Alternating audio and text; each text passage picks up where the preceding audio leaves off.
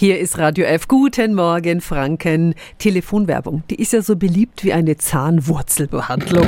Unser Wikipedia hat Tipps, wie Sie am besten mit diesen lästigen Anrufen umgehen.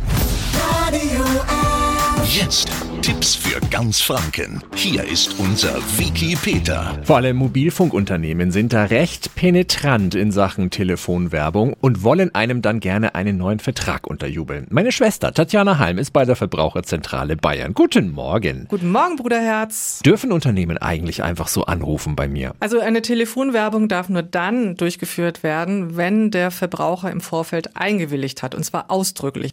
Das Zweite ist, dass ja hier angerufen wird ähm, mit meist anderen Begründungen, Servicefragen oder sowas. Und ähm, dann werden dann möglicherweise dann Angebote unterbreitet.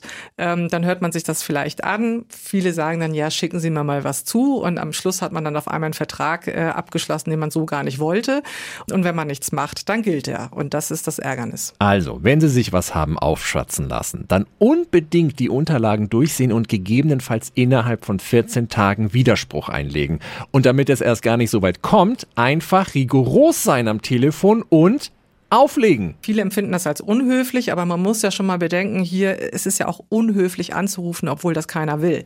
Also das ist ja schon die Belästigung und dann muss man auch bei einer Belästigung nicht höflich bleiben. Aber wer sich nicht sicher ist im Gespräch und sich vielleicht verfangen würde, der kann auch einfach auflegen. Vielen Dank an Tatjana Halm von der Verbraucherzentrale Bayern. Die Infos finden Sie auch nochmal auf radiof.de. Tipps für ganz Franken von unserem Wiki Peter. Täglich neu in Guten Morgen Franken um 10 nach 9. Radio